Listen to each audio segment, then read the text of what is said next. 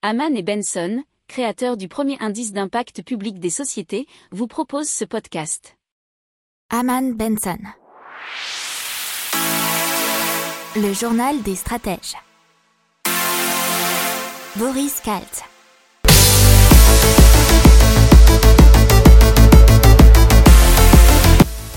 Bonjour à tous et bienvenue dans le journal des stratèges pour une revue de l'actualité éco-tech et impact du jour. Avec à la une aujourd'hui les SMR des petits réacteurs nucléaires. Ensuite dans l'éco Novable, une IA pour investir dans les startups. Ensuite Zephyr, vendre son bien en 7 jours, c'est possible. Dans la tech, Kianos et ses micro-algues.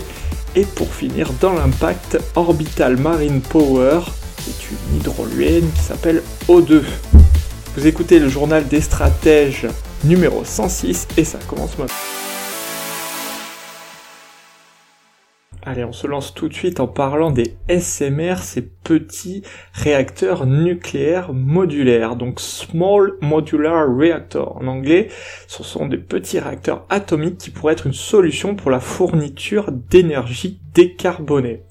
Ils peuvent offrir de l'électricité décarbonée à des sites géographiquement isolés, comme les îles, des navires, des bases nautiques, mais aussi alimenter en électricité propre des endroits qui jusqu'alors profitent d'une énergie produite à base de combustibles fossiles.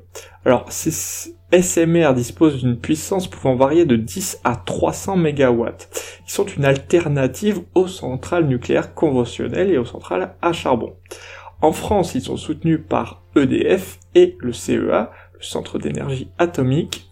Le projet français s'appelle Neward, qui serait bien positionné pour faire avancer la transition énergétique. Le plan de relance français prévoit un budget de 170 millions d'euros pour accélérer la recherche sur les petits réacteurs modulaires. Allez, on parle d'investissement et d'investissement dans des startups qui auraient un glorieux futur. C'est Novable qui s'y colle avec euh, son intelligence artificielle pour analyser et investir. Et donc c'est une IA qui a levé 600 000 euros pour analyser l'ensemble des jeunes startups et trouver la future pépite dans tout le lot. Euh, bien sûr, il dispose d'une énorme quantité de données et d'un logiciel d'analyse qui permet de sélectionner les meilleurs dossiers selon des critères présélectionnés.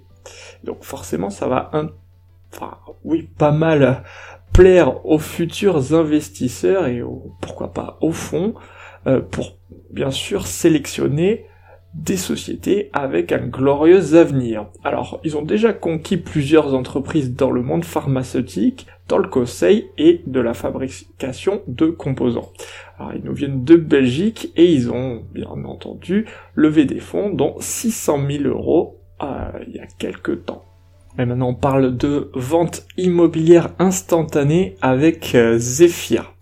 Alors c'est une vente en ligne en quelques clics et sous un délai d'une semaine.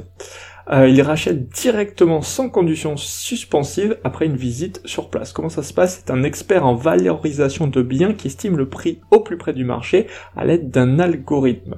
Le compromis est ferme et définitif et il est signé en 7 jours.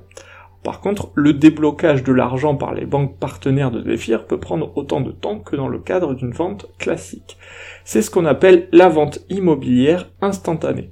Zephyr se rémunère en prélevant des frais de 7 à 8%. Zephyr n'opère que sur la métropole lilloise pour l'instant pour des biens n'excédant pas 750 000 euros, mais il compte bien entendu se déployer sur le reste du territoire. passe à Kianos et ses microalgues qui vient de réaliser une levée de fonds de 2,6 millions d'euros pour développer des compléments alimentaires qui améliorent les capacités physiques et cognitives et mieux gérer son stress et sa concentration. Alors, euh, Kianos Technologies a été fondé en 2016 à Toulouse. Et donc, ils souhaitent cultiver leurs microalgues à grande échelle dans des bassins artificiels. Euh, on les connaît déjà puisqu'ils ont fait un arbre à algues à Toulouse qui est capable de lutter contre la pollution urbaine. Alors ce prototype a été installé sur les remblages Jean Jaurès, qui est pas loin du Capitole, euh, depuis septembre 2020. Et qu'est-ce qu'elles font ces algues? Elles absorbent les polluants présents dans l'atmosphère et rejettent un air épuré. Allez, on vous parle maintenant d'énergie hydrolienne avec Orbital Marine Power. une hydrolienne, qu'est-ce que c'est? C'est une turbine placée sur euh, les fonds marins dont les pales transforment en électricité les courants de marée de la même manière qu'une éolienne transforme l'énergie du vent. Très facile à comprendre du coup. Alors on parle surtout des Écossais d'Orbital Marine Power qui ont déjà été connus en 2017 pour avoir lancé un premier prototype qui s'appelait SR2000. Il s'agissait déjà de la turbine sous-marine la plus puissante du monde. Mais maintenant, ils en ont envoyé une nouvelle sur euh, les eaux, enfin plutôt sous les eaux, qui dispose de deux énormes turbines immergées d'un diamètre de 20 mètres disposées au bout de bras articulés de 18 mètres. Euh, la société affirme que Orbital O2 a la capacité de produire suffisamment d'électricité propre et prévisible pour répondre à la demande d'environ 2000 foyers britanniques et composer les émissions d'environ 2200 tonnes de CO2 par an. Ce qui n'est pas rien.